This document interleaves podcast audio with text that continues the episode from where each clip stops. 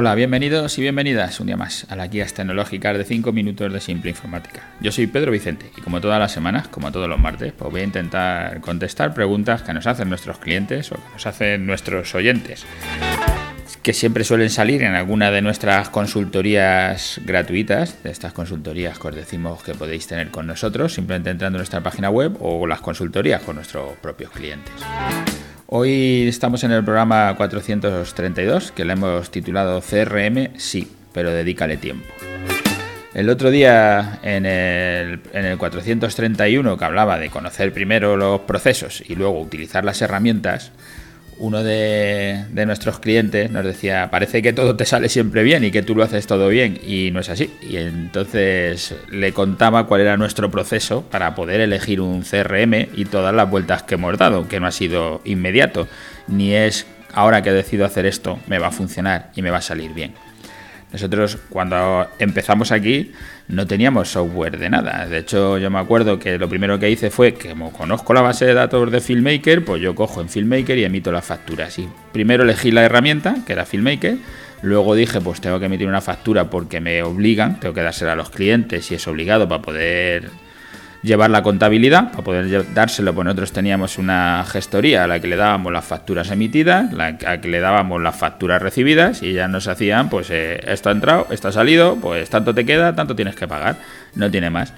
Claro, llega un momento que cuando estás haciendo eso, yo teniendo control de las facturas emitidas, lo que las has emitido a cada cliente, porque está en una base de datos y es sencillo, quiere decir que yo sí elegí una herramienta, ya di el paso directamente, no hice las facturas en Excel, eso me lo evité, pero llega un momento que dices, claro, yo las facturas recibidas, como no las estoy tecleando, que las teclea directamente la gestoría, yo no sé lo que he comprado. Lo que, no sé el beneficio que tengo, porque no sé de cada cosa que compro, no sé exactamente lo que me queda. Y entonces es cuando dices, claro, tengo que controlar todo esto y para controlarlo, ¿qué es lo que tengo que hacer? ¿Qué herramienta existe? Los CRM. Venga, pues ya, te voy a poner un CRM. Y entonces dices, ¿qué CRM pongo? Claro, empiezan todas las dudas. Nosotros elegimos una aplicación sencilla de CRM para poder llevarlo todo, pero a mí no me daba tiempo a meter todas las facturas, así que decidimos contratar a alguien que viniera para poder hacer ese trabajo. Esto es lo primero, es darte cuenta de que esa parte de la gestión te va a llevar o a contratar a una persona o a ponerle muchas horas. Por eso hoy lo que digo es CRM sí, pero dedícale tiempo, el tuyo o el de otra persona. Dedícale tiempo, dedícale dinero para que alguien le pueda dedicar el tiempo. Pero cuando vino la persona a hacer todo el tema de gestión, pues cogía las facturas y, este producto qué es y este otro porque vienen los códigos tú compras en nuestro caso vale pero que supongo que pasa mucho en, en cualquiera de las empresas. Tú compras un ordenador y viene con el código del fabricante el código del distribuidor. Entonces ahora el que lo coge no sabe cuál poner pone uno. Ya las CRMs te permiten meter dos o tres códigos para que se pueda leer por cualquiera. Pero a veces incluso pones tu propio código porque tú te inventas otro para poder venderlo Claro, el que llega no tiene ni idea de tu negocio, se pone a intentar poner el CRM en marcha, ve que te tiene que consultar para todo y que tú no estás disponible o no le haces mucho caso y la cosa se complica. Nosotros el primer intento fracasó, despedimos a la persona y no hicimos el almacén porque creíamos que nos llevaba más tiempo controlar el almacén que el beneficio que obteníamos, porque al final decía, bueno, pues no sé lo que gano, pero sé que me está quedando dinero, o sea que lo estaré haciendo bien, pero no me voy a poner ahora a llevar cada uno de los productos que tenemos, sobre todo cuando tienes, como es en nuestro caso, un cartucho de tinta, un cable USB, un, yo qué sé, cosas pequeñas que, que al final no te generan un ingreso como a poder dedicarle el tiempo que tendrías que dedicarle. Eh, nosotros ahí decidimos saltárnoslo todo, seguir facturando por un lado y mandando las facturas de compra, mandándolas a la gestoría y ya está.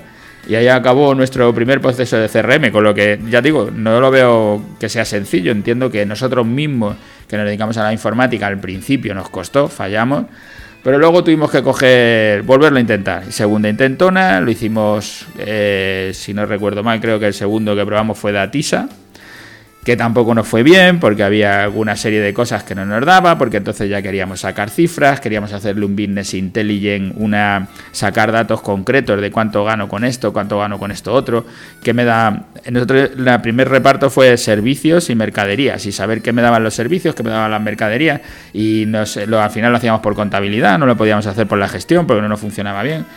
Y volvimos a dar otro cambio y cogemos un tercer software de gestión que fue ICG, Y hemos vuelto a dar otro cambio y hemos vuelto a coger otro software de gestión, que son los de A3, que es el que ahora mismo tenemos, los de Wolster and Kluger. Pero se dan muchas vueltas y, y se tarda en llegar a una fórmula. Pero si necesitas controlar, pues tienes que ir dando pasos hasta que seas capaz de controlar. No vale solo con coger la herramienta, como hice yo de Filmmaker, y ya lo tengo. Como yo la sé manejar, tiro para adelante. A veces también, pues tienes que buscar cuando estás tú solo, me valía con el filmmaker, pero en cuanto empiezas a contratar gente, también quieres saber si todo está saliendo bien, si el almacén está correcto, no están faltando cosas, si las facturas que se emiten se cobran, si te está llegando todo al banco o si se está perdiendo dinero en el camino. Entonces, para que nadie te falle, pues tienes que ir cerrando posibilidades, huecos, pues eh, por donde se te pueda escapar o materiales, cosas que no has facturado, cosas que se han roto y nadie te ha dicho, o cualquier otro error que haya. Entonces, poco a poco tienes que ir avanzando. A veces, yo ya lo decía el otro día, mejor los procesos los tengas claros para que luego las herramientas vayan llegando.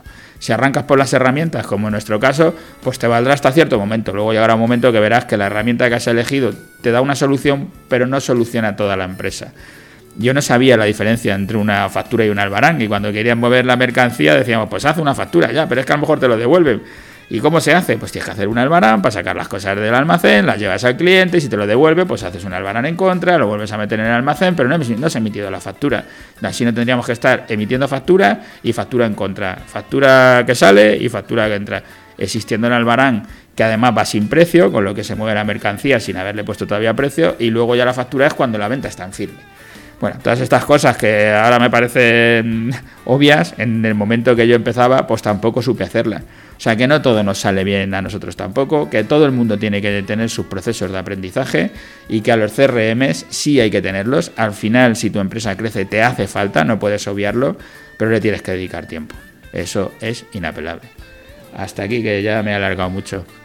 Gracias a todos los que nos escucháis todos los martes por estar ahí, por dejarnos vuestros comentarios, vuestro me gusta, por hablar de nosotros con vuestros vecinos, para que más gente nos conozca y a más gente le puedan venir bien, pues estos, eh, no sé llamarlo consejo, estas ideas que nosotros dejamos por aquí para que os puedan venir bien de alguna manera y para que veáis que hay normalidad, que todos tenemos errores y que no hay nadie que sea que llegue y lo haga todo bien a la primera, al no ser que haya tenido muchos errores antes.